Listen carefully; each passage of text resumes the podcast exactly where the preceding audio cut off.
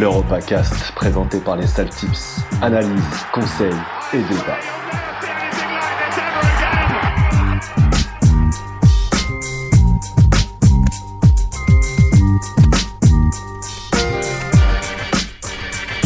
Salut à tous, première Tipcast Europe, on se retrouve. Salut Nico, comment ça va? Salut Bas, salut à tous, l'EuropaCast est de retour. L'EuropaCast. L'EuropaCast avec un nouvel intervenant pour l'Europe. On l'a emprunté à la Ligue 1. Euh, salut, comment ça va Yad Ça va, bah, c'est toi, salut à tous. T'es venu euh, apporter l'œil du bison euh, en Europe. Je t'exporte. Exactement. Que serait l'EuropaCast sans la Minute Inter?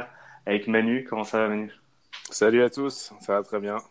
Tu venu nous parler un peu du recrutement de l'Inter, de, la fin du feuilleton euh, Icardi. Ouais, ouais là, il y, y, aura beaucoup à dire.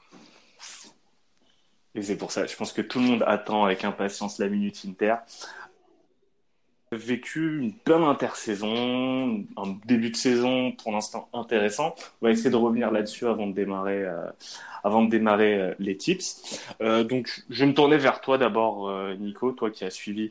On a pas mal parlé en off et sur pendant les flash tips. Mercato des clubs européens. Est-ce qu'il y a un mercato que tu as retenu plus qu'un autre, une équipe qui, hmm, tu la sens bien cette saison? L'Atlético. L'Atlético Madrid. Je trouve je trouve leur recrutement euh, euh, sensé, l'équipe plus solide. Euh, la, très bonne vente de Griezmann, mais surtout l'acquisition d'un joyeux, d'un joyau, qui, enfin, Joao Félix, qui, j'ai vraiment hâte de le voir sur la scène européenne dans un, dans une équipe de ce calibre-là.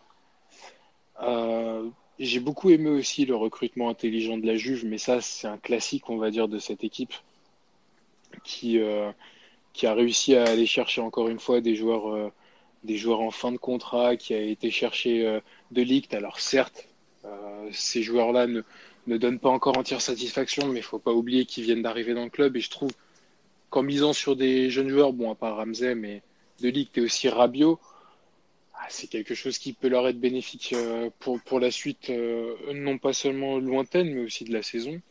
Et puis je terminerai aussi par le recrutement de l'Inter qui, je laisserai Manu en parler tout à l'heure, mais qui me, qui me semble mhm.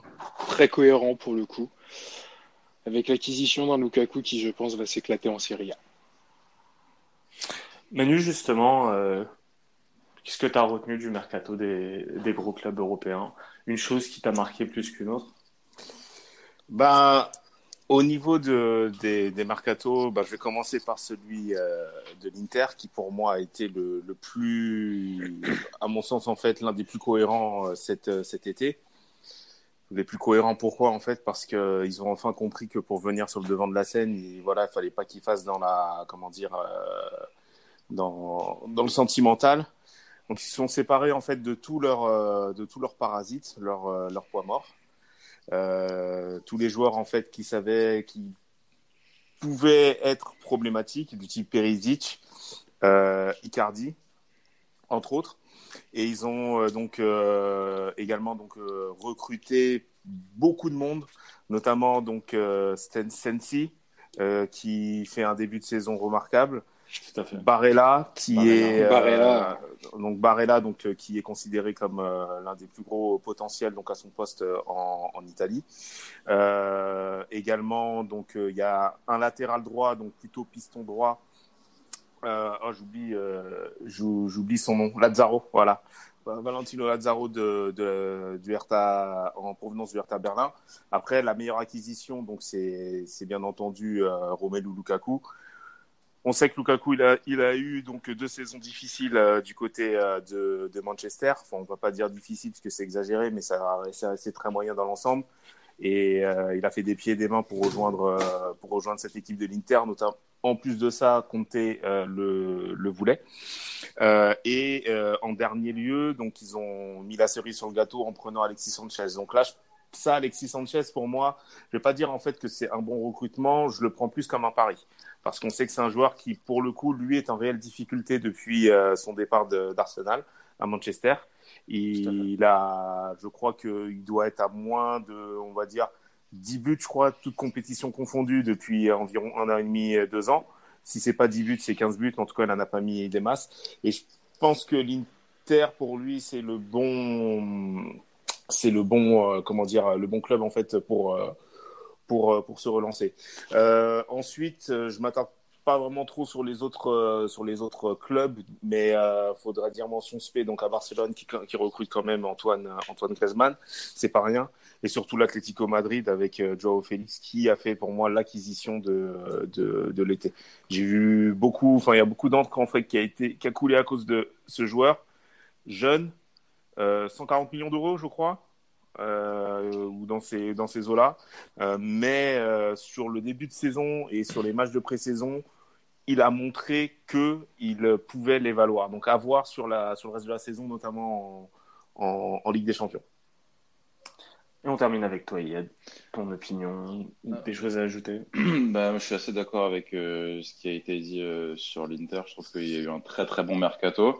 Après, moi, ce serait plutôt une mention euh, négative au niveau du mercato. On aura l'occasion d'en reparler pendant le, pendant le podcast C1 parce qu'on parlera de, de, PSG Real Madrid, mais le Real m'a beaucoup déçu lors de ce mercato, avec un, un, début de mercato qui au final était, pas mal, même s'il allait dans la, dans la logique des choses de recruter à hasard, euh, vu le, nombre d'années depuis lesquelles on, on, parlait de ça. On a eu aussi le recrutement de, de Militao, qui était une bonne chose pour euh, voilà, assurer l'avenir. On a eu Ferland Mendy aussi, quand on a vu la saison de Marcelo l'année dernière, ça, ça tombait un peu sous le sens. Et puis, euh, et puis l'arrivée de Jovic. Et puis, euh, donc ça, c'était voilà, ça c'était le mois de juillet. Et puis au niveau du mois d'août, plus rien. Zidane s'est focalisé de ce que de ce que les rumeurs disaient et de ce que lui-même disait parce que lui-même en parlait sur euh, sur Pogba. Au final, rien. Le mercato anglais a fermé ses portes. Euh, donc donc rien. Donc euh, le milieu de terrain du Real qui a connu de grandes difficultés l'année dernière aussi, on l'a vu avec une saison très très compliquée. Une saison très très compliquée de, de la part du, milieu de terrain du Real l'année dernière. Un Kroos qui a, qui a un niveau, franchement, c'est. en fait, Modric et Kroos ne peuvent plus être associés. Ça, c'est clair. Modric, c'est plus de la fatigue. On sait que sa Coupe du Monde a été éprouvante et pour moi, il s'en est pas encore réellement remis. Je ne sais pas s'il s'en remettra un jour, étant donné que bah, il a 34 ans, si je dis pas de bêtises. Il les a eu, euh, il les a eu ce mois-ci d'ailleurs. Donc, euh, donc assez inquiet au niveau du, au niveau du Real. Pogba aurait pu être un, peut-être la recrue idoine, mais il aurait fallu mieux s'y prendre et envisager un plan B viable, étant donné que ça représentait quand même un gros investissement et que Manchester United était vendeur, mais jusqu'à un certain point. Donc un, Alan, par exemple, avec un échange avec, euh, avec Rames aurait été, aurait été bien parce que le, le Real a Bale, Rames, on sait que c'est des joueurs qui n'ont pas forcément des bonnes relations avec Zidane. Pour moi, Rames euh, va être utilisé, mais c'est un gros point d'interrogation, vu sa relation avec Zidane et vu le système dans lequel il voudrait évoluer. Donc, euh, donc je suis très déçu du mercato du Real et pour bien sûr finir l'échange, euh, enfin l'échange, le, le tour de passe-passe entre Navas et Areola, ça c'était pour moi le, le, le, coup de grâce. C'était ça. Alors ça c'est le, le, pour moi le transfert le plus improbable de. de... C'est ça exactement, sachant que je suis même pas sûr que Courtois soit meilleur que Navas. Donc euh, donc c'est assez incompréhensible. J'avoue que que même Zidane, si en tout cas c'est lui qui qui a la décision euh, et décidé de, de faire ce choix-là. Et puis une petite mention, vous avez parlé des mercato réussis, donc euh, je ne répéterai pas, mais euh, à Everton. Everton qui a fait un, bon mercato avec euh, notamment les arrivées de d'Iwobi et de Moiskin, qui pour moi est une super recrue, pris à la Juve pour une trentaine de millions, si je dis pas de bêtises. Donc je trouve ces recrues intéressantes. On a eu le départ de Gay, compensé plus ou moins par l'arrivée de, de. On a Sidibé aussi. Donc je trouve que c'est une équipe qu'il faudra suivre. Je dis pas forcément que qu'elle accrochera une place en Champions League parce que ça me semble assez compromis, mais pourquoi pas une place européenne pour pour Everton en Champions League, notamment en, en Première League, pardon.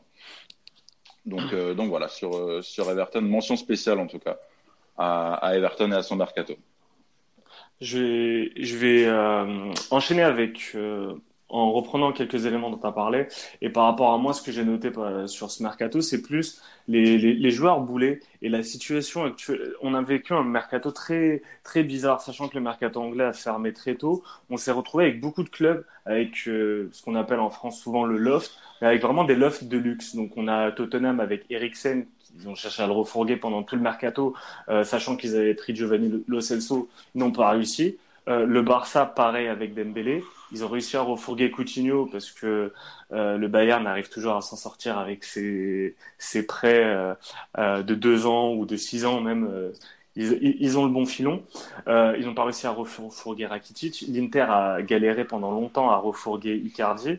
On a eu pareil avec, avec la Juve. La Juve se retrouve tu vas parler de, Moïse Keane. La, la Juve s'est un peu retrouvée obligée de, de lourder Keane parce que personne ne voulait Dybala enfin les clubs, euh, les clubs que voulaient Dybala, qui voulaient prendre Dybala, bah, Dybala ne voulait pas y aller, donc euh, que ce soit United ou que ce soit Tottenham.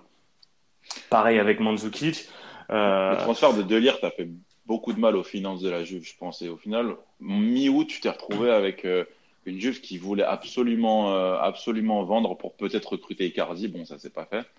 Mais je trouve pas que le, le mercato de la Juve a été très bien géré en termes de timing je trouve les arrivées intéressantes. C'est un peu pareil. C'est un peu pareil avec c'est un peu pareil avec celui du Real au final parce que euh, tu as pris hasard. Après le reste de tes achats que tu devais faire, tu devais vendre euh, Bale et James notamment. Bale devait partir en Chine, le mec s'est retrouvé en Chine, le transfert ne s'est pas fait au final, euh, il est revenu et en fait tu as eu plein de cas de joueurs qui n'ont pas voulu partir parce qu'ils n'ont pas voulu s'asseoir sur le salaire qu'ils ont dans leur club et en fait, tu, vois que certains clubs ont payé le prix d'investissement fait l'année dernière ou, l'année d'avant.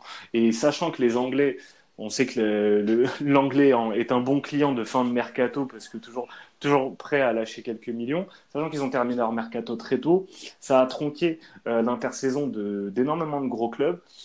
Ce qui fait que même le, début de saison et même la moitié de saison qu'on va avoir va être un peu, un peu bizarre. Euh, on n'a pas parlé euh, pendant la Ligue 1, mais le cas de Neymar, où on ne sait pas ce qui va faire, euh, ce qui va se passer le mercato d'hiver. Ce cas sera similaire sur d'autres clubs, Dembélé, côté Real avec Bale ou même ou même James.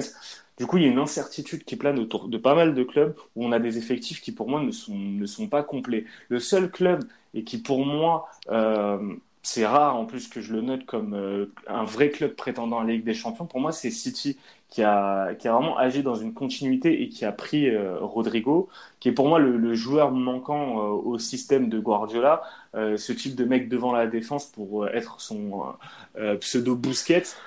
C'était le seul recrutement, le, le, chaînon manquant à cette équipe.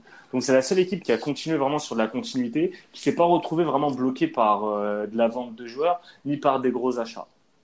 Donc, je vais les placer pour moi comme favoris sur, bah, sur la première ligue, mais aussi même sur, euh, sur la Ligue des Champions. Cette, euh. Du coup, maintenant, maintenant qu'on a parlé un petit peu de l'intersaison, on va faire notre premier focus. Un focus sur Barça-Valencia. Barça-Valence, on n'a pas de grosses affiches sur ce match, donc ma chronique va porter sur, euh, sur cette rencontre, avec deux situations qui vont être euh, particulières de chaque côté. Valence, vous avez déjà en entendu parler, il y a trois jours, ils ont viré leur entraîneur. Ils ont viré leur entraîneur, ouais. Donc, euh, ce qui est assez incompréhensible d'ailleurs. En fait, le truc est encore plus vicieux parce que au mois d'août déjà, ça parlait du départ de Marcelino parce qu'il y avait eu d'autres problèmes avec d'autres membres du, du, club. Marcelino devait partir, sauf que Peter Lim n'a pas voulu faire partir Marcelino en plein mois d'août. Pourquoi? Parce que le mercato était encore ouvert et d'autres joueurs allaient partir. Donc il a fait quoi? Il a attendu que le mercato ferme et il a viré son coach. La réaction des joueurs, ça a été direct. On a vu Rodrigo euh, euh, Parejo rendre hommage à, l'entraîneur, Garay rendre hommage à l'entraîneur, tester contre la direction. Euh, je parlais également du Barça avec le cas Messi, où pour moi il se passe vraiment un truc très bizarre avec la blessure de Messi. Très peu d'informations autour de sa blessure. Donc là, il a eu une sortie médiatique sur le cas Neymar il a balancé sur le fait qu'il il pensait que les dirigeants n'ont pas fait le nécessaire pour choper Neymar. Euh, il s'est plaint de pas mal de choses. Il y a comme par hasard, encore une fois, il y a des coïncidences qui sont étranges, mais comme par hasard, l'information sur sa clause de départ à zéro en 2020 ou en 2021 qui, a, qui est sortie d'on ne sait où, alors que son contrat, il l'a signé il y a quelques mois. Déjà, l'information aurait pu sortir bien avant. Comme par hasard, elle sort maintenant. Et cette blessure, euh, on ne sait pas, qui, qui l'handicape depuis, euh, depuis euh, l'avant-saison. Donc ça va être un match très bizarre pour moi entre deux équipes avec d'un côté une infirmerie remplie côté Barcelone, de l'autre côté à Valence des joueurs qui, qui ne savent pas ne savent pas ce qu'ils vont faire cette saison. Ils vont être coachés par Celades alors qu'ils ont préparé toute la saison avec Marcelino. C'est une situation très compliquée. Au milieu de tout ça, on a, on a un Griezmann qui, pour moi, assume à l'heure actuelle son, son transfert. Bon, il n'arrive toujours pas à serrer la main de Messi, mais au moins il assume son, son transfert. C'est pour ça que moi, je vais, euh, sur cette rencontre, je vais tenter le but de, le but de Griezmann qui est coté à, à 1,85 et je vais également tenter son doublé euh, coté à 7. Euh, Valence, c'est un club qui réussit énormément à Griezmann, quand il était à l'Atlético ou même à, la Real Sociedad, il marquait face à Valencia. Donc je vais le tenter, je vais tenter son doublé. Iad. Alors sur ce match, bah, je, suis assez d'accord avec toi. Je vais trouver une autre cote euh, pour Griezmann. C'est le Griezmann qui marque plus que Valence. Même si ce sera un match bizarre, je pense que je pense qu'il fera la différence. C'est ses côtés à 4-20. Donc c'est super intéressant pour moi. Nico, tu as quelque chose sur ce match? Non, j'ai pas de, j'ai pas de bête sur ce match. Euh, trop de, trop de blessures. T'es pas Maxi Gomez? S'il démarre. S'il démarre. Ouais, ça, en fait, c'est ça le truc. C'est le problème, c'est que oui, effectivement, j'ai, Gomez, mais il, il, je sais pas s'il va, s'il va démarrer ou non. Donc, euh, il est très bien coté. Hein. Il est, euh, il est coté à 4-20. Mais le problème, c'est que je peux que le recommander avant le début du match. Donc, euh, tu peux pas le combiner ou quoi que ce soit. Bon, après, 4-20 tout seul, c'est déjà, c'est déjà assez conséquent, c'est pas mal. Mais, euh, tu vois, le problème, c'est que il y a trop d'incertitudes et autour de Valence et autour du Barça. Et pour moi, ce match peut être, euh, peut être bizarre ou, dans le sens où tu peux te trouver avec deux équipes qui vont pas avoir envie de jouer.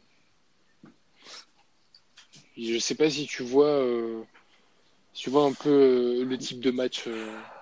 Ouais, mais en fait, le début de saison du Barça, de toute façon, nous fait penser à ça. Alors, il y a eu une belle victoire face au, face au Betis, euh, avec un gros Griezmann, mais après, on a eu pas mal de, de matchs assez médiocres à l'extérieur. Et puis surtout, il, se déplace à Dortmund. ouais. Il se, déplace, il se déplace à Dortmund la semaine prochaine et on, est obligé de commencer à prendre en compte ces paramètres-là. Et tu es obligé aussi de prendre en compte le fait que Valence, c'est une équipe qui réussit plutôt bien contre le Barça. Ouais, bah, ils les ont battus en finale de coupe en plus euh, l'année dernière. Euh.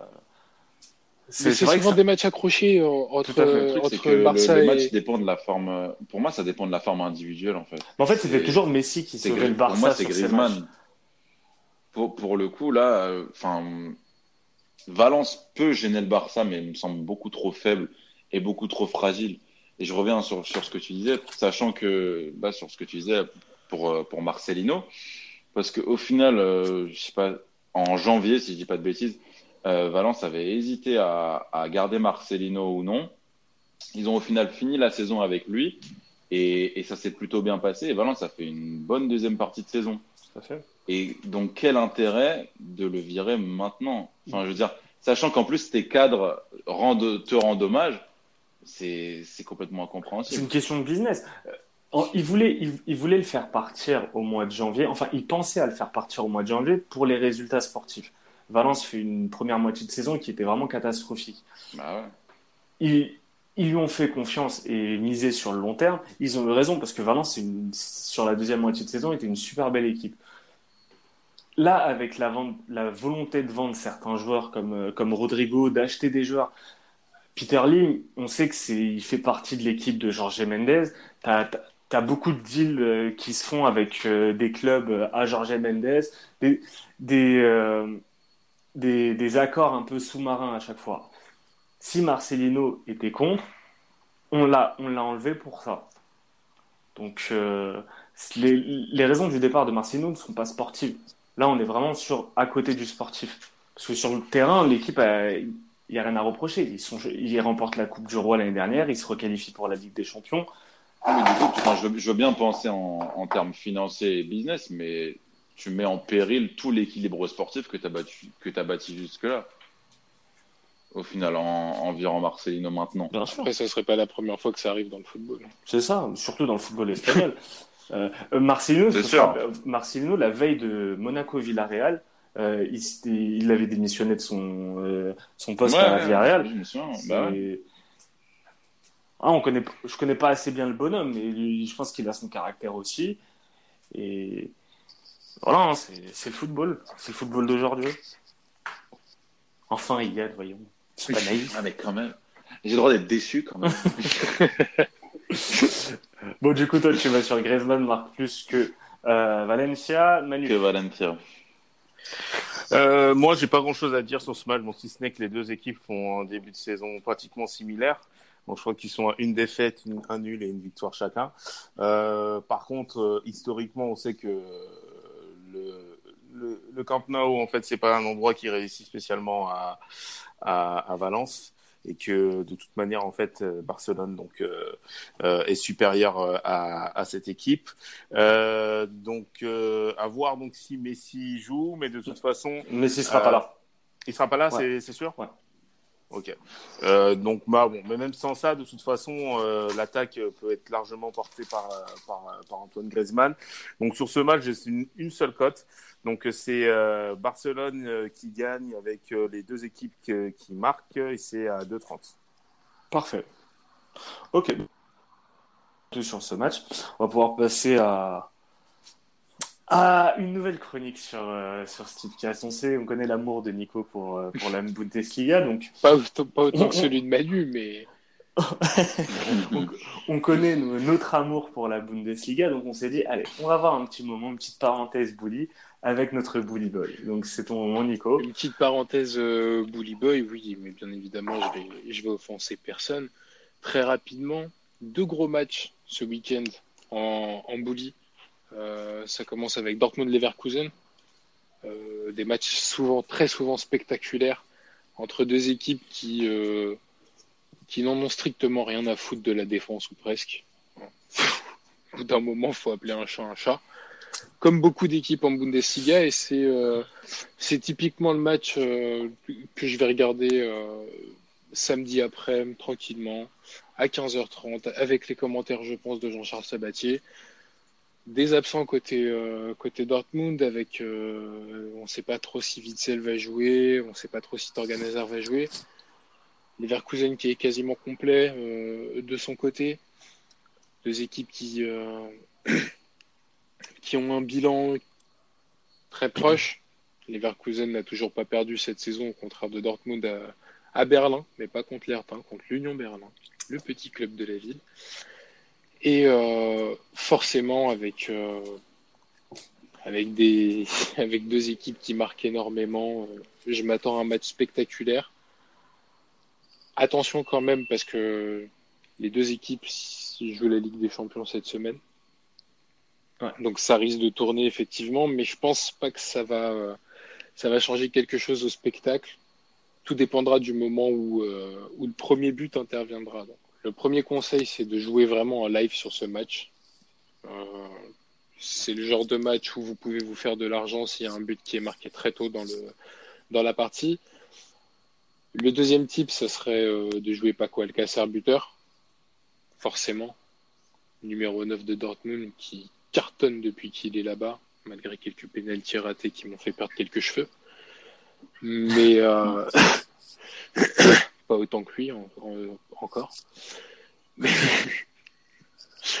Mais, euh, vraiment belle opposition offensive, deux équipes très offensives.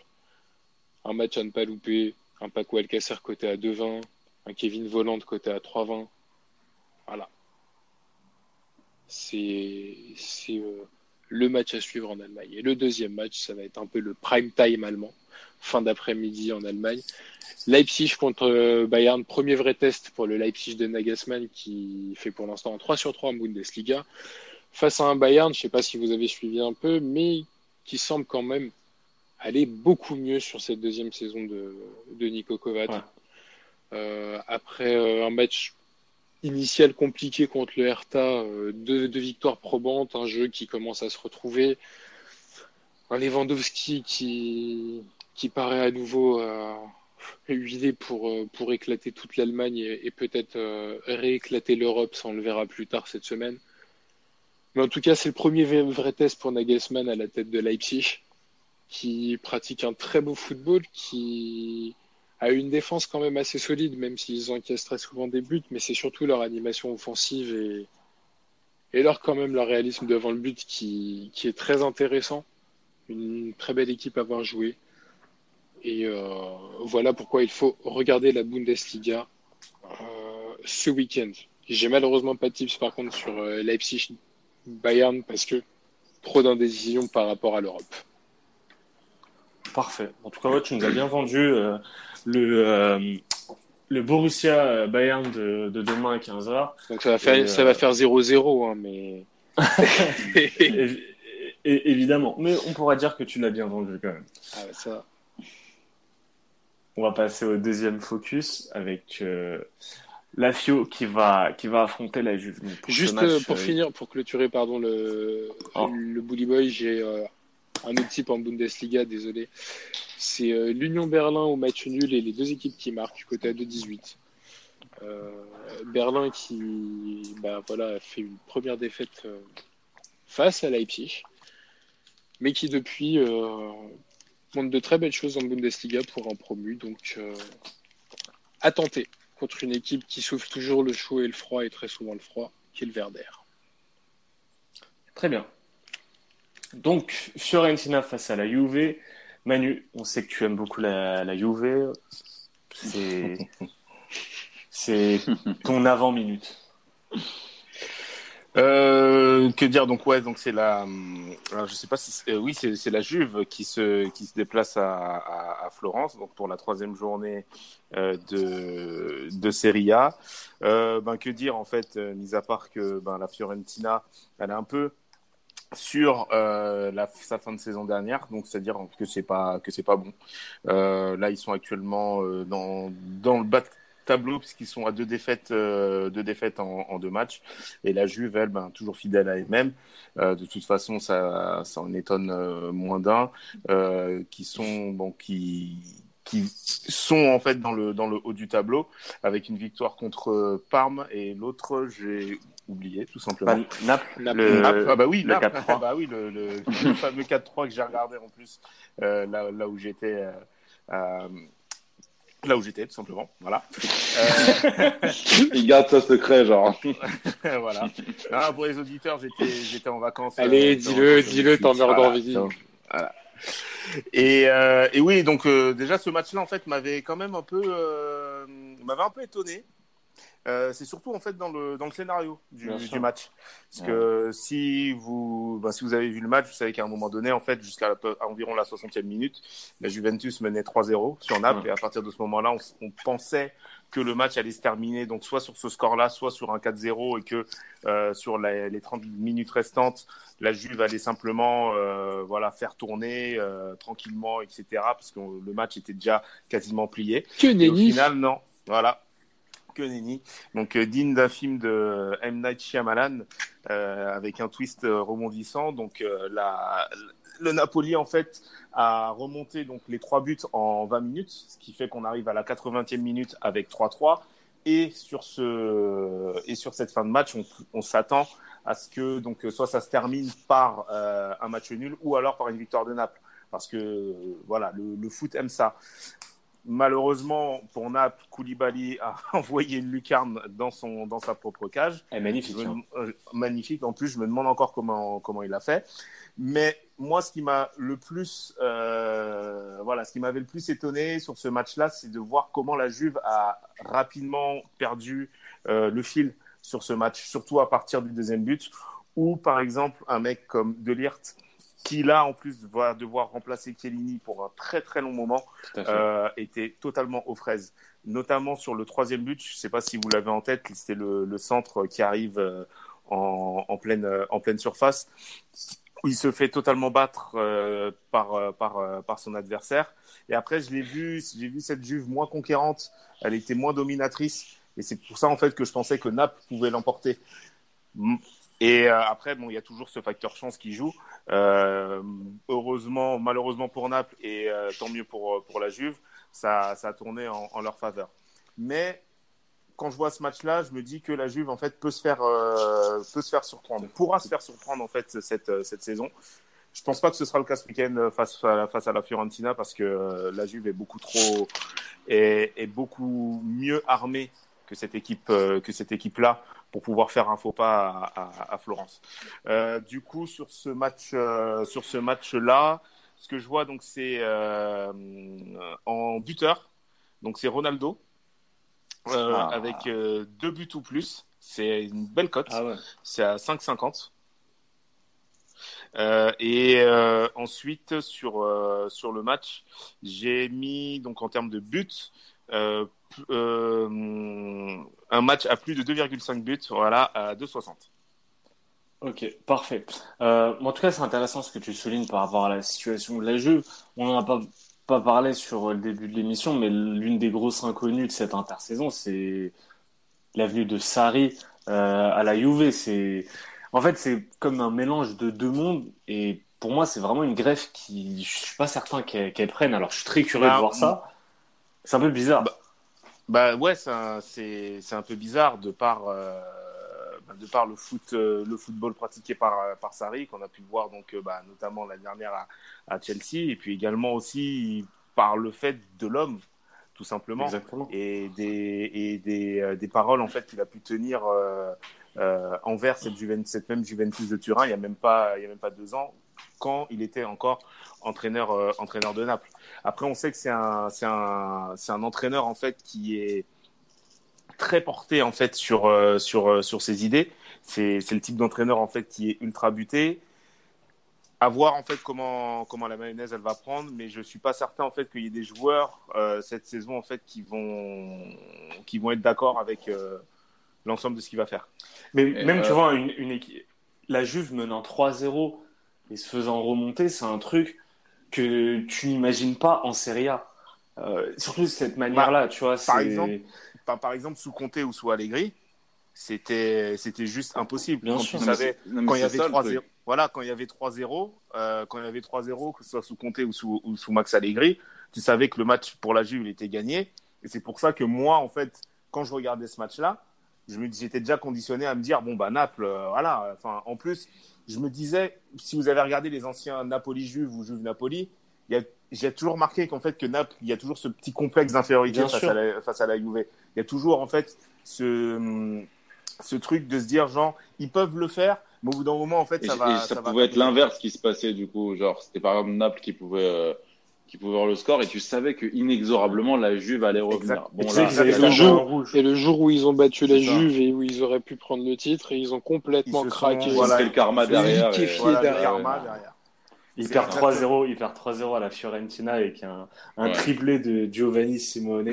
C'était, non mais c'est incroyable et et ça arrive dans, dans cette équipe. Et il y a un autre facteur, c'est le facteur Cristiano Ronaldo. L'année dernière, tu fais un gros investissement, tu investis sur CR7 parce que c'est le joueur qui va t'amener la Ligue des Champions. Mais CR7, il est plus tout jeune non plus. Donc pour te faire gagner la Ligue des Champions, ça doit se faire maintenant. Avec un mec comme mais Sarri. Justement, mais tu, mais tu peux pas. Enfin, J'ai du mal à y croire. C'est là où est l'inconnu, c'est que tu vas recruter déjà un mec qui est complètement à l'opposé de, de l'entraîneur qui a malgré tout fait ton succès les dernières années. Parce qu'Allegri, on sait très bien que c'était un, un entraîneur qui faisait beaucoup permuter. Ça veut dire que le système devait primer avant tout. Alors, ça a été le cas sous, avec Mauricio Tsari, puisque le, le, système était très rodé, mais ne tournait qu'avec très peu de joueurs, surtout à Naples. C'est vrai. Mais, mais là, avec la, et, et du coup, avec la Juve d'Allegri, tu avais beaucoup de joueurs. Peu importe si Quadrado n'était pas là, tu avais un remplaçant. À chaque fois, tu avais de quoi, de quoi remplacer et de quoi quand même faire tourner la machine. Donc, déjà, tu as ce facteur-là qui est que, bah, forcément Sarri est en opposition avec ce qui a été fait par le passé. Et tu as aussi le facteur Ligue des Champions. Sarri n'a jamais joué sérieusement, ou en tout cas n'est jamais allé loin en Ligue des Champions. Sarri a soit bazardé la Ligue des Champions, soit on a été éliminé euh, en ayant été, bon, selon Guardiola, euh, la plus belle équipe qu'il ait jamais vu jouer. Ah en tout cas, ils sont pas sortis. Guardiola, Donc, euh, sorti bon. des disquettes comme ça. euh. C'est ça, Tu sais, c'est il a flippé balle euh, en phase de poule. Ouais, c'est la plus belle équipe. Ah, vraiment, ils ont un entraîneur exceptionnel. En fait, non. Mais parce que ça lui ressemble et ça lui ressemble. Et après, je veux pas m'avancer, mais peut-être qu'ils ont le même problème. C'est-à-dire que c'est des entraîneurs qui ont des idées très arrêtées, qui les changeraient pour, pour, peu, pour peu de choses au monde, mais qui au final, quand il faut s'adapter, quand il faut au cours d'un match gérer, gérer ses temps forts et, et gérer ses temps faibles, ne sont pas là. Et- Puisqu'ils ont des idées un peu trop arrêtées et qui ne savent pas s'adapter au contexte Et qu'il y a autour d'eux. Et tu vois, tu as les idées et tu as le physique. Et quand tu tournes avec une, une rotation très courte, avec un style de jeu qui demande beaucoup, à un moment, ça pète. Et souvent, en fin de match, tu te retrouves avec une équipe cramée. Alors là, peut-être, on a eu un gros down physique, on l'a eu à la 60e, ce qui a provoqué la remontée du, du Napoli.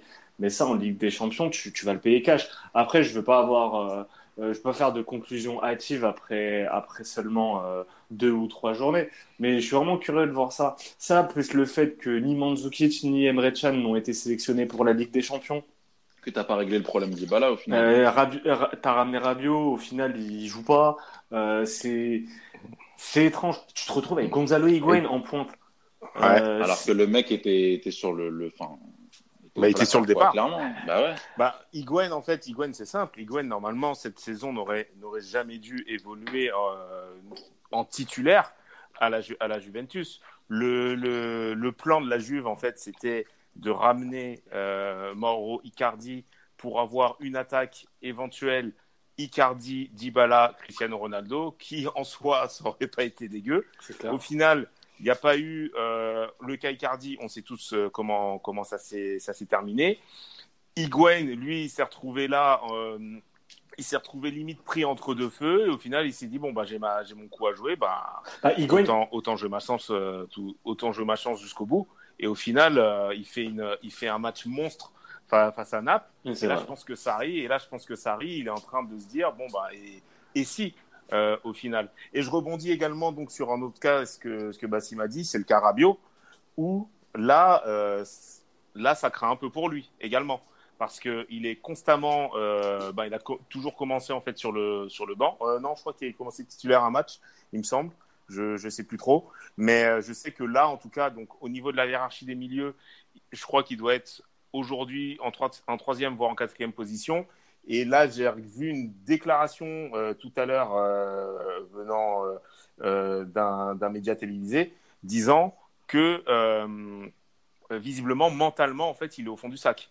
Ce qui me paraît, assez surprenant d'ailleurs, hein, parce que vu tout le tout le grabuge qu'il a fait quitter le PSG et rejoindre et rejoindre la Juve par la suite, je trouve ça assez assez étonnant. Après, Mais- à voir euh, comment ça se passe. Ouais, parce que- de la saison. Voilà, on est qu'au début de la saison, mais un Matuidi qui était, qui était indiqué sur le départ, au final, le mec est, est- est là, et, est là, est titulaire.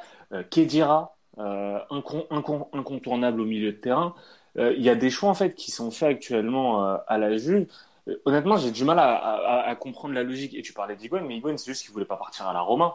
Parce que normalement, tu avais, un espèce de jeu de domino où Higuain devait partir à la Roma, Icardi devait aller euh, à la Juve et Dzeko devait Et aller Dzeko à devait l'Inter. aller à l'Inter. Ouais. Euh, Higuain n'a pas voulu bouger ses fesses. Bon, voilà, Euh, tout le monde est resté bloqué, sta- statu quo. Ouais. Et au final, ouais, au final, Zeko a prolongé avec, euh, avec la Roma et Icardi Ouais. a, a terminé au PSG. Et l'Inter a pris Alexis Sanchez. Et l'Inter après Alexis Sanchez. Ouais. Donc, euh, particulier en tout cas, c'est cette Juve. Donc, tu es parti sur. Je voulais suivre, je voulais tenter aussi euh, le but de l'ex, évidemment en Italie. Euh, c'est Ber- Bernardetti, Bernardeschi, ouais. côté à 3,35. Et j'avais également CR7 sur Peno à 4,50. pas mal. Nico, Euh, pas de type sur ce match. Yad, Moi, j'avais Ronaldo en simple, enfin, Ronaldo et la Juve à 2,40. Très bien, Yad. Bah, vu que tu as la parole, on va, on va enchaîner avec l'œil du bison. Donc, la, la série de l'été, l'œil du bison. On sait que Manu s'est régalé avec, euh, avec l'œil du bison. Il avait parlé d'Icardi au PSG, euh, notamment. Donc là, tu vas continuer l'œil du bison. Tu vas nous parler d'un club en première ligue, le club que tu vois être champion. Comme dirait euh, un, un grand philosophe de cette émission, un club qui n'a jamais gagné la, la première ligue si nommée. Liverpool. Exactement. Et justement, cette, cette expression va peut-être prendre fin cette saison. En tout cas, euh, c'est ce que c'est ce que je maintiens. Bon, on est... Cette expression va peut-être prendre fin cette, cette expression euh, va, va, se terminer. Tu veux l'en pour l'en bœuf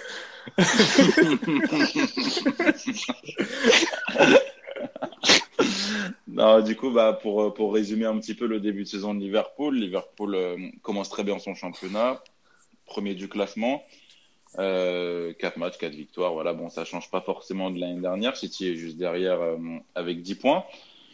Pour moi, ce sera l'année du titre pour Liverpool. Je m'explique. C'est lié à Manchester City aussi, forcément.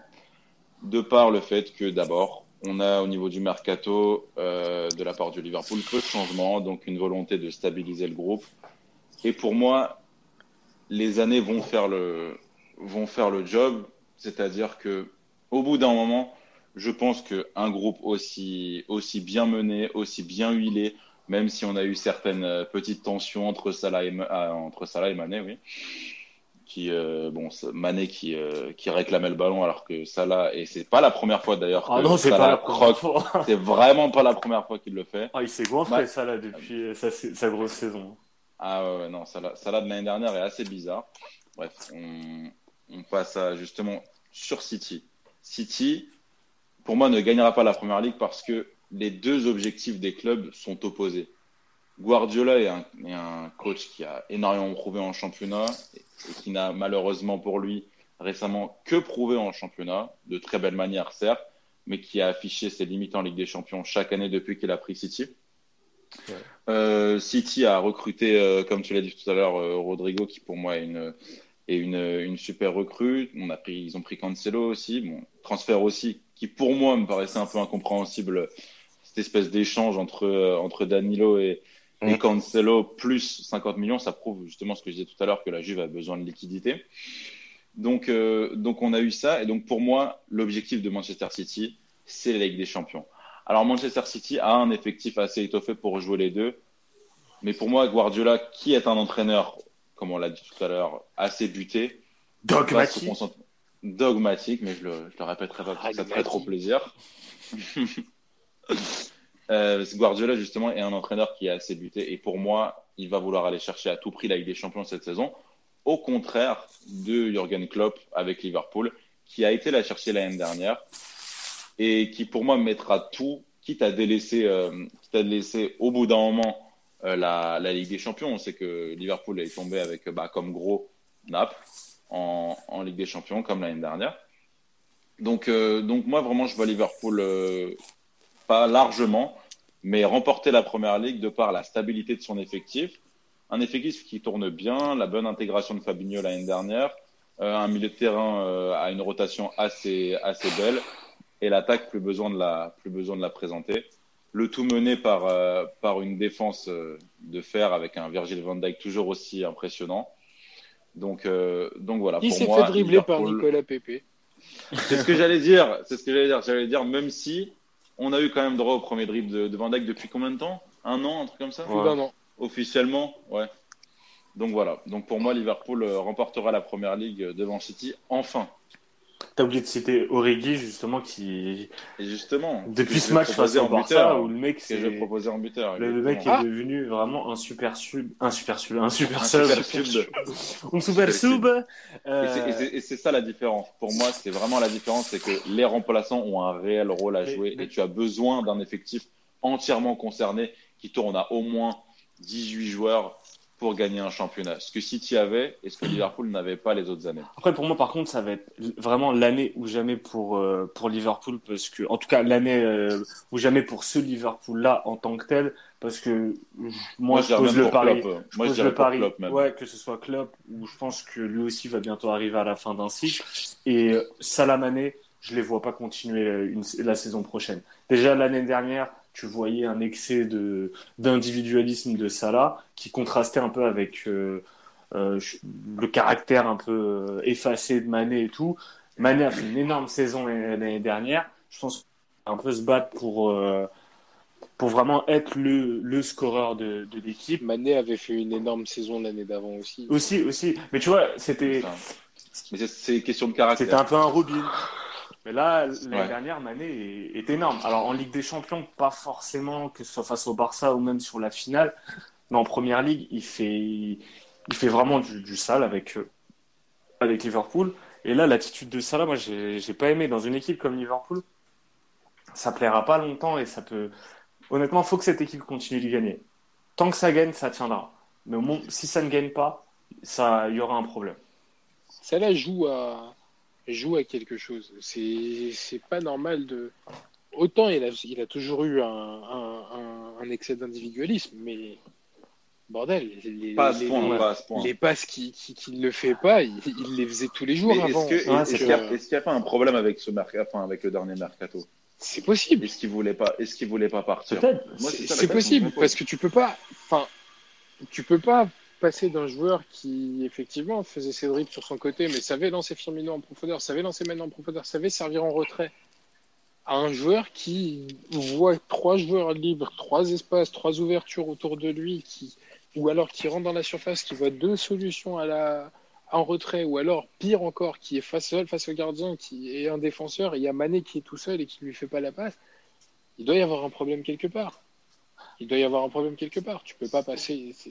Et, et- et le pire dans tout ça, c'est que dans, le football d'aujourd'hui, un joueur comme Salah, moi je suis content qu'il y ait encore des mecs qui ont envie de marquer coûte que coûte. Tu vois, parce que sinon tu tapes des, des, des, des joueurs un peu comme Dybala ou, ou même un Neymar qui, qui n'ont pas forcément cette. Ou même, tu peux citer tous les joueurs. Voilà, Hazard. euh, euh, ces mecs n'ont pas forcément la volonté de marquer qu'on pouvait avoir avec un, un CR7 ou, ou même d'autres joueurs, donc c'est bien. Mais dans une équipe comme Liverpool, avec un coach comme Klopp, c'est pas la bonne, euh, c'est pas la bonne attitude. Tu mets ça là au Real, je, je pense que je lui reprocherai jamais ses excès d'individualisme. Au contraire, parce que ça sera accepté et ça sera mis en valeur. Mais dans une équipe comme Liverpool, ça, ça ne colle Pour pas. moi, ça sera éphémère. C'est franchement, c'est à mon avis, faut aussi prendre le contexte en compte.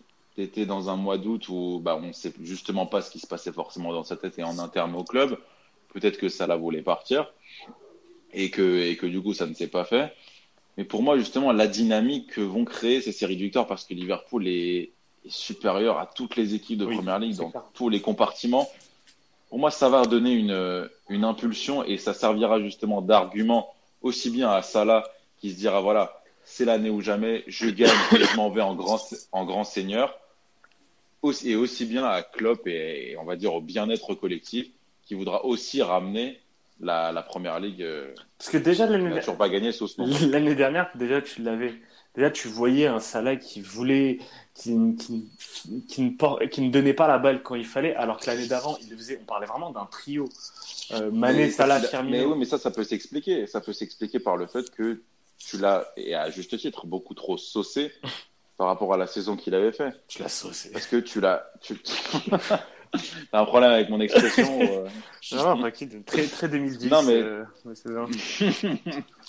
non, mais c'est ça, c'est que tu as, vraiment surélevé Salah, qui pour moi est un, est un très bon joueur, mais il faut pas non plus avoir la mémoire trop courte. Je me souviens d'un match face au Real où il gâte complètement Ouais. plein d'occasions euh, face, à, face à Navas. Et, et justement, ça, tu peux pas passer d'un joueur qui, euh, qui a certes, on va dire, une bonne palette technique, une grosse pointe de vitesse, mais qui est si mauvais devant les cages, euh, ça parlait de lui comme le meilleur joueur du monde, enfin, dans les meilleurs joueurs du monde. Et le joueur lui-même commence à y croire. Donc, c'est cette espèce de transition qu'il n'a pas su gérer. Et c'est, à mon avis, dans ce, enfin, sur cette saison-là, qu'il se remettra à l'endroit pour, euh, pour se trouver réellement. Mais limite, j'ai l'impression que le joueur, le joueur qu'on connaissait, enfin, qu'on a eu cette saison-là avec Liverpool, il est mort après, après sa blessure face à Sergio Ramos. Depuis, on l'a, je l'ai jamais retrouvé comme avant. Il y a, il y a un côté où, je sais pas si le fait d'avoir été blessé pendant la Coupe du Monde et pas pu avoir, Bah, on pu avoir ce on rôle. t'attend, on t'attend, on t'attend. Tu as fait une énorme saison. Tu vas, tu vas finir de la plus belle des manières avec une Coupe du Monde et hop, on te, on t'enlève le truc. d'accord. À mon avis, ça, ça a dû beaucoup le contrarier. Et comme c'est un joueur qui, au final, n'a pas forcément beaucoup d'années euh, au très haut niveau, quand je dis au très haut niveau, il a joué dans de très grands clubs, mais à un niveau exceptionnel derrière lui, t'as pas beaucoup de garanties Ouais. et t'as pas beaucoup de choses sur lesquelles te reposer par le passé. C'est clair. On retient ta Liverpool va être champion euh, d'Angleterre. On va terminer avec euh, ce que tout le monde attend. Manu avait commencé à en Roulement parler. de tambour. Tan, tan, tan, la minute Inter avec Manu. En effet. En effet.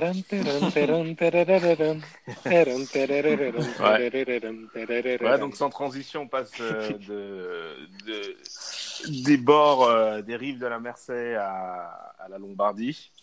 Euh, et on revient donc avec. euh, Et il est en donc, euh, mode ouais. inrecuptible ce soir. Je suis sûr au Mexique, il était là avec son calepin en train de noter. euh, Et son béret. Alors, ma, future minute. Alors, pas. Non, mais euh, si, on a un peu suivi euh, donc bah, tout, le mercato, euh, tout le mercato interiste et également donc euh, tout, notamment aussi donc l'affaire l'affaire Vanda Vanda Icardi. On sait que donc du côté de l'Inter Milan donc ça a été pas mal chaud.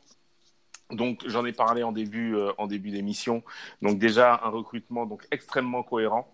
Donc ils ont réussi donc à, à virer beaucoup de de parasites pour pouvoir recruter en nombre euh, et de manière euh, intelligente. Donc, par rapport aux années précédentes où il y avait des panic buy euh, qui n'étaient pas probants et où il y avait également donc des paris qui s'avéraient être des flops retentissants, cette année, on ça en prend pas le chemin. J'aimais quand même une réserve donc concernant Valentino Lazzaro parce que pour moi ce joueur j'ai regardé un petit peu ce qu'il a pu faire donc euh, au Hertha, au Hertha Berlin par le biais de, de, de vidéos. Je sais que là, en fait, le but de l'Inter, c'est de le, euh, c'est de l'utiliser donc soit en latéral droit ou en piston droit. Tu vois que la Après- vient à toi.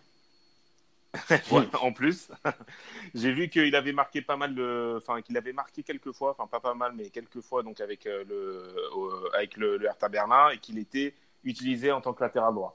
Là, vu que le- l'Inter en fait va jouer euh, principalement donc en 3-5-2, il sera utilisé en piston droit, ce qui fait qu'il aura un rôle un petit peu plus offensif. Donc euh, à voir. Autrement, donc c'est un rôle qui est euh, plutôt euh, euh, comment dire, enfin ce, ce poste-là est, est plutôt pour euh, euh, le numéro 87 euh, de son nom Antonio Candreva le bien nommé, qui s'est Ah. rasé la barbe. qui s'est rasé la barbe, Qui t'a dédicacé un but. Voilà. Oh, Et justement, bah, comme pour moi, les appelles. je- bah, j'allais, j'allais y venir en fait, euh, notamment bah, sur les deux premiers matchs de l'Inter, de l'Inter Milan, où donc sur le premier match, ils ont surclassé Lecce avec ce but absolument stratosphérique euh, d'Antonio euh, Candreva, qui contraste particulièrement avec euh, avec ben, les saisons précédentes et où on voit en fait que sa mentalité a changé, parce que on sait très bien que sur ce type de frappe là, l'année, l'année dernière ou les saisons précédentes, ça partait en tribune ou Et ça là- partait hors du stade. Il t'a sorti une Et là- frappe de derrière les fagots. Exactement. elle, est, elle est partie se loger sous, sous la barre. Enfin, ouais, c'était, c'était super. Euh, et donc, quand je vois en fait ce, ce changement en fait de, de mentalité euh, par rapport à ce joueur-là, je me dis en fait que Conte il a, il a, il a ramené euh, cette, ouais, cette, cette positivité au sein de, au sein de l'équipe et cette énergie qui peut te dire que cette année c'est la bonne. Et n'importe quel supporter de l'Inter par rapport au recrutement qu'il y a, eu, notamment donc des joueurs et également avec l'avenue d'Antonio Conte, savent que s'il y a une année en fait pour remporter le championnat, ça peut être celle-ci. Alors la Juve, bien entendu, ce sera toujours l'adversaire, euh, donc ce sera toujours l'ennemi juré et, l'adversaire donc euh, le plus fort de cette ligue. Et on sait très bien aussi que la Juve, il y a toujours, euh, comme je l'ai dit tout à l'heure, ce facteur chance qui va jouer chez eux, qui fait qu'ils auront toujours en fait ce petit coup de pouce du destin à chaque fois pour pouvoir gagner des matchs, voire un championnat. Donc ça, après, ce sera à voir sur, euh, sur l'ensemble de, de, la, euh, de la Serie A. Mais sinon, à part ça, voilà, l'Inter, là, elle affronte l'Udinese cette, cette, ce, ce week-end. C'est une équipe qui, l'Udinese, elle est venue faire euh, des petits, des petits coups, euh, des petits coups de Trafalgar euh, ces, ces dernières années, notamment il y a deux ans où ils étaient venus gagner euh, 3 3-1 sur, euh, sur le terrain, sur le terrain, enfin à San Siro. Donc là, vu les deux premiers matchs qu'il y a eu, Lecce et Cagliari, ça a été un petit peu plus difficile à Cagliari, en plus avec l'épisode dont on se souvient tous, mais dont on va pas donc on va pas, donc on va pas Ouais. reparler. Euh, là, je pense que l'Inter en fait est dans une bonne dynamique pour pouvoir faire un, un 3 sur 3 euh, ce, ce, ce, ce week-end. Euh, je voulais rajouter autre chose, euh, mais j'ai, euh, ça m'est totalement sorti de la tête. Donc je vais, donc je vais vous donner mes tips concernant concernant ce match-là. Ah, ah, alors, juste avant de passer pour, Ouais, au dis-moi, tips, ouais. j'ai deux questions pour toi. La première, quand tu parles de coup de pouce du destin pour la Juventus, est-ce que tu parles d'arbitrage? Tu as envie de parler d'arbitrage ou non? Non, on va dire que parler d'arbitrage, en fait, c'est pour, euh, oui, c'est un peu l'argument, on va dire entre guillemets des faibles, etc. Mais on va, on va pas se mentir. Euh, la, Juventus de Turin a été aidée euh, par les, par les arbitres par, par le passé et le sera, et le sera toujours de toute façon. Après, j'ai pas envie de dire que l'année dernière, en fait, c'était moins qu'avant, mais il y aura toujours, en fait, voilà, ce, ces petites fautes, en fait, qui seront toujours sifflées, ces petits pénalties un petit peu discutables. On se souvient de l'année dernière avec, euh, euh, par exemple, la Samp. Je crois que c'était Oui, le match contre Samp. Ouais, Non, non, la, la simple. La Samp, Ouais, c'était contre la Sampdoria, ouais. et ça, avec ce leur jeu imaginaire. Ouais. avec un hors-jeu, alors qu'il y avait la VAR, on est là, on se dit, oh, voilà. Mais en fait, ce que je, quand je parle de coup de pouce d'éteint, c'est plus euh, un truc qui est arrivé lors de, lors de Juventus Naples. Par Ouais. exemple, le, le contre son camp, le CSC de, de Koulibaly. On, on peut, on, on est à mille lieues, en fait, n'importe quelle personne qui regarde ce match est à mille lieues, en fait, penser que Koulibaly va, va envoyer un contre son camp, voire même que Naples va mettre un contre son camp tout Mm. court dans ce match-là, surtout à la 92e minute. Et c'est de ça, en fait, dont, dont je parle. Ça peut être des, des fautes, euh, soit c'est des erreurs d'inattention, soit c'est des CSC, soit c'est des coups de pouce de l'arbitre. La Juve, voilà, elle est toujours, euh, elle, a, elle a toujours, en fait, comme je dis, ben, ce, ce, ce petit coup de pouce qui va faire que la balance va pencher en leur faveur. C'est très rare, en fait, de voir ça euh, en, en Serie A. Enfin, c'est très rare de voir, en fait, des, des décisions euh, litigieuses contre la Juventus de Turin. Et c'est très rare également de voir la Juventus de Turin faire des faux pas d'eux-mêmes, sauf en Ligue des Champions. Et ma deuxième question, euh, Antonio Conte. Dix- euh, ça fait 10 ans, on est d'accord, vous n'avez pas, vous avez pas remporté la Serie A ni d'autres titres, si je me trompe pas. Ouais, Euh, neuf- ouais 9 ans plutôt, mais. ouais. Enfin oui, Ouais. euh, si vous êtes champion euh, du coup en, 2000, Ouais. euh, en 2020, euh, ça serait pas relou que ça soit un Juventino qui vous offre le titre? Ah, moi, non. Oh. En fait, en, en fait moi, pas du tout. Pas du tout. Pourquoi? Parce que moi, j'estime en fait qu'il faut arrêter de voir le, le foot euh, de manière, euh, tu, tu vois, manichéenne. Ouais. Bah là, pour le coup, genre, en euh, Serie A, c'est ce qu'ils ont fait. C'est clair. C'est ouais, ce le qu'ils- mais c'est coup, ce euh. qu'ils font en Serie A et de toute façon c'est ce qu'ils font toujours c'est parce que c'est c'est toujours ce qui a été fait. Après moi d'un point de vue personnel en fait faut moi j'estime qu'il faut arrêter de voir le foot de manière assez manichéenne de se dire genre ah oui c'est un ancien Juventino qui donne qui donne le titre euh, qui qui donne le titre à à, à l'Inter ou par exemple si la France gagne sur euh, si la France gagne je sais pas une finale sur un but de Tovin de se dire ah ouais regardez euh, que les Parisiens en fait le prennent mal en disant genre ouais, ouais ben c'est lui Que qui un nous a- Marseillais. ouais. voilà, c'est un Marseillais en fait qui nous a qui nous a permis d'être euh, champion d'Europe, par exemple en 2020. Euh, voilà, j'ai- enfin, il faut faut voir du gris. Enfin, faut le monde, il est pas que noir et blanc. Voilà, des fois il est En gris, Italie, euh, en mais voilà. c'est d'autant plus compliqué. hein. En Italie, Bah, ouais, Italie. Espagne, c'est c'est des, c'est des pays qui parlent plus avec la passion qu'avec la raison. Exactement. C'est- Et, c'est et moi, en le fait, je le vois, moi, je le vois plus en fait du, du côté raison. Si ce type comptait a gagné, je crois, la, la Serie A trois fois de suite avec la Juve avant de partir, Ouais. ou, ou quatre fois de suite, ouais, trois, trois fois de suite. Si ce type en fait nous, nous permet permet en fait à l'Inter de gagner en fait le championnat, bah à partir de ce moment-là, moi j'en serais j'en serais le premier j'en serais le premier avis.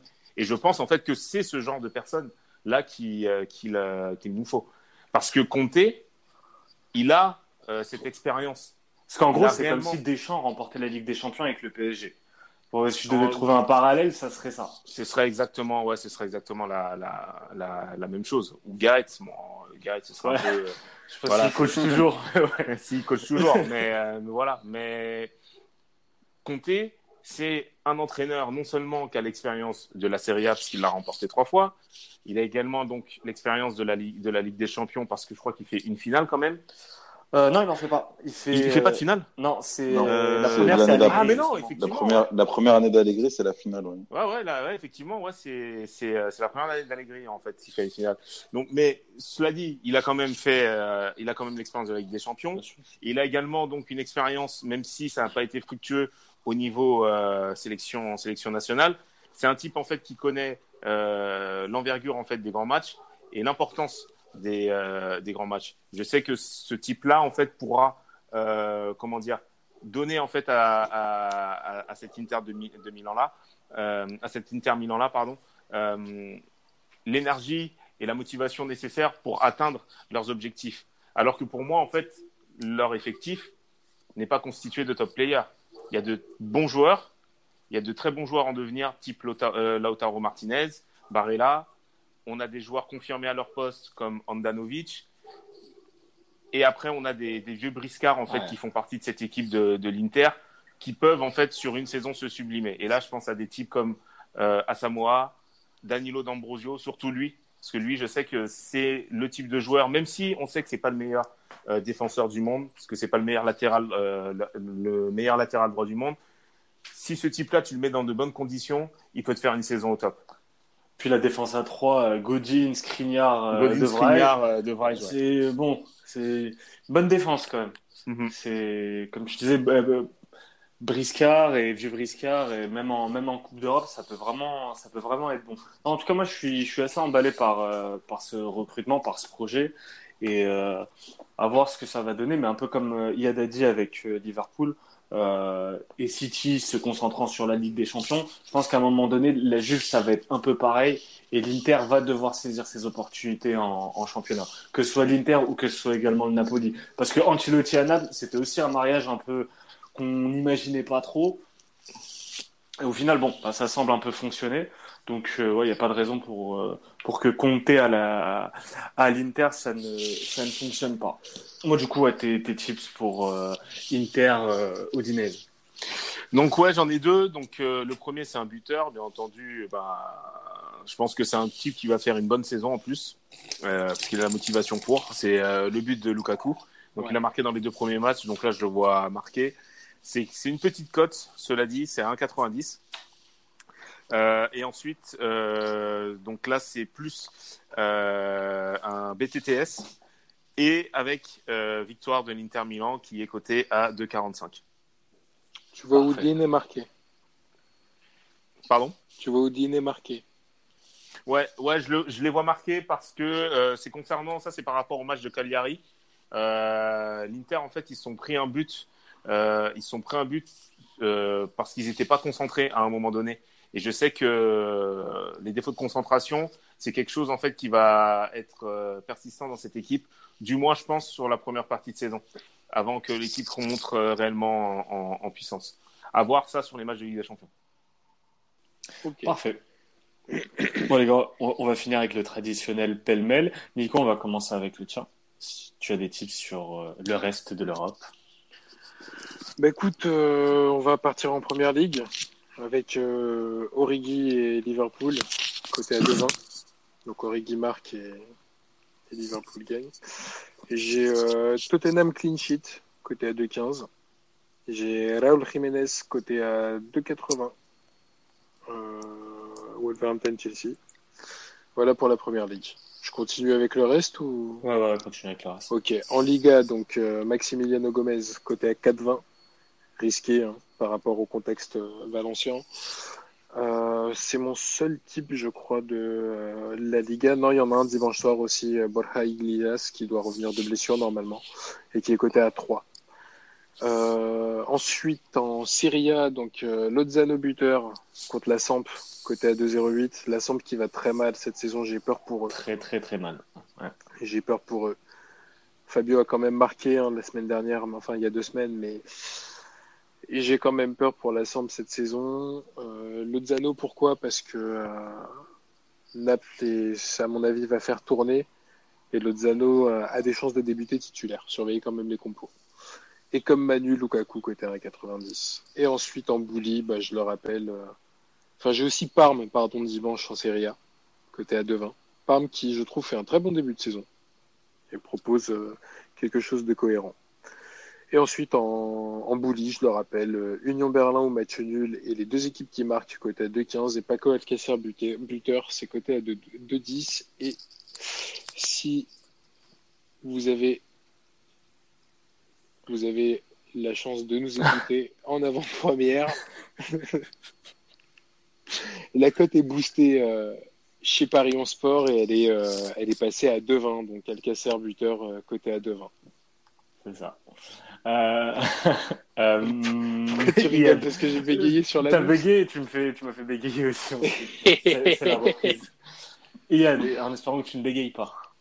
Non, bah j'ai euh, là sur la première ligue, j'ai Origi comme Nico. Du coup, j'ai euh, Vardy face à United, côté à 2,85. J'ai la victoire des Wolves face à Chelsea, côté à 2,90. En Bundesliga, j'ai le nul à la mi-temps entre Leipzig et le Bayern. Pour moi, il va y avoir un, un gros round d'observation, surtout avant la Ligue des Champions. Donc le tout côté à 2,30. Et c'est tout. À part, bah, après, je peux rappeler le Ouais, Barça-Valence. rappelle-les en même temps. Voilà, Barça-Valence. Donc, euh, Griezmann qui marque plus que Valence, côté à 4,20. Et Ronaldo et la Juve à 2,40. Et en Bundesliga, j'ai oublié Alcacer et Dortmund, que j'ai euh, du coup à 2,80. Parfait. Manu, ton pêle-mêle Et ton récap en même temps, du coup. Euh, alors moi j'ai qu'une euh, j'ai qu'un tips en pêle-mêle, c'est en, en Espagne et ça concerne le match euh, Real Madrid euh, Levante. Euh, et du coup donc euh, j'ai en score exact donc le Real Madrid qui gagne 4 5 ou 6 0 Ah ouais. Ah ouais. à euh, 5,50. Mais Oh ouais, là des absents quand même. Oh là, oh là. un Ouais, petit peu, euh, je me suis un petit peu emballé parce que la cote a été assez assez assez euh, assez alléchante. Je crois Avec, que sur les euh, pourcentages de Paris, tu seras le seul euh, Ouais. sur, sur cette sélection. Ouais. Eh ben, je me, je me, si je me souviens bien, j'avais lâché un, j'avais lâché un tips comme ça euh, sur un match de Liverpool et ça s'était exactement. c'est vrai. Il y C'est avait vrai, un c'est 6-0 vrai, ou un ouais, 6-1, ouais, je crois. That's true. Et euh, donc but de Vinicius euh, Junior, c'est coté à, c'est coté à 2,40. Et ensuite en récap, donc euh, toujours en Espagne, FC Barcelone Valence, donc c'est le Barça qui gagne et les deux équipes qui marquent, c'est coté à 2,30. Euh, pas de tips en Angleterre ni en ni en bully. Et ensuite euh, en Italie donc Fiorentina Juve donc avec Cristiano Ronaldo deux buts ou plus c'est coté à 5,50 là aussi c'est une très belle cote. Et c'est plus probable que ce que j'ai dit juste avant et euh, la Juventus Turin donc euh, qui marque euh, plus de 2,5 buts dans le match est coté à 2,60 et ensuite donc l'Inter Milan Udinese avec Romelu Lukaku buteur 1,90 et les deux équipes qui marquent et l'Inter qui gagne au final c'est coté à 2,45. Et juste une précision, pour Real Levante, attention, c'est un match à 13h. Et en général, les matchs à 13h du Real, c'est tout le temps des purges. Donc honnêtement, je me tâte même à tenter Levante euh, qui gagne au Bernabeu. Donc, euh, Il n'y avait pas eu un Real Vigo là en début de saison, ils avaient gagné 3-0 ou 3-1 ouais, mais c'était c'était à 15h ou à 16h. Les, les matchs de mi- midi ou 13h à Bernabeu, c'est tout le temps des purges.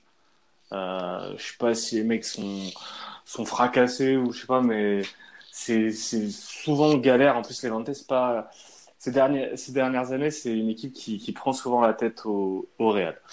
Euh, du coup, je vais donner mon, pêle-mêle avec, je vais tenter une surprise, la victoire de la Real Sociedad face à l'Atlético. C'est coté à 3,65. Barça-Valence, donc je répète mon tips, Antoine Griezmann buteur à 1,85. Et en fun, son doublé, c'est coté à 7. Betis face à Retafe, je vais aller sur Nabil Fekir buteur, coté à 3,35. Euh, Tottenham Crystal Palace, j'ai Harry Kane buteur à 1,80 et je tente également son doublé à 3,60. Euh, Fiorentina Juve, donc CR7 buteur à 2. J'ai également Bernardeschi buteur à 3,35 et le péno pour CR7 à 4,50. J'avais comme Nicolas victoire de, de Parme à 2,25.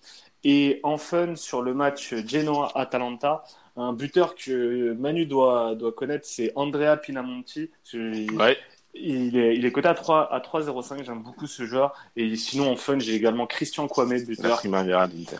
à 3. Christian Kwame, buteur à 3,50. Donc, ouais, c'est- tout pour. euh, c'est tout pour moi. Donc, les gars, merci beaucoup pour cette reprise. Merci à toi. On a fait un peu long, on avait des choses à dire, on avait besoin de se retrouver. Merci à toi, messager. On se retrouve dans 4, dans quatre jours pour le Tipcast euh, Ligue des Champions. Oh, le Champions Cast. Oh, Cast, le Champions l'élite, l'élite du Tipcast et surtout le début du Tip Clash, les gars. Donc, euh, commencez à préparer vos tips. Nous, on va se mettre au portugais avec euh, Nico et Manu. Oui. Ouais. Nico, Nico va me donner des cours de serve. non, ok. Il veut pas aider ses copains. Demande à Majdi, sinon je pense qu'il a fait, il a pris à part des serves vite fait. Ah, depuis, depuis le temps, ouais, Majdi. De arrobase Majdi Benz, de toute façon. On change N'oubliez pas, arrobas Saison Majdi Benz. 2019-2020, arrobase Majdi Benz. Ça continue. Et n'oubliez pas les les Celtics. doléances. lesceltips.com pour voir la vidéo du règlement, pour connaître un peu ce que c'est que le Tip Clash et pour mettre vos paris sur le formulaire pour euh, bah, les participants. Bon match Si à vous tous. voulez un iPhone 11, vous, aussi. je, peux, je peux vous fournir un iPhone 11. Euh, il fait des mariages aussi, il chante. Il, il- il fait tout. Majdi fait tout. Majdi fait absolument tout. Il y a marqué Aména- chef cuistot, il fait tout. Aménagement, euh, Du moment qu'il y a de l'oseille, euh, parquet. t'inquiète pas, il est là. Placement financier. Surtout placement. C'est c'est arrobase Majdi Benz. arrobas Grosse Majdi dédicace à Majdi. Ça sera le mot de la fin. arrobas Majdi Benz. Merci les gars. Merci à tous. Merci Et à toi. Bon tips. Salut à tous, gentils.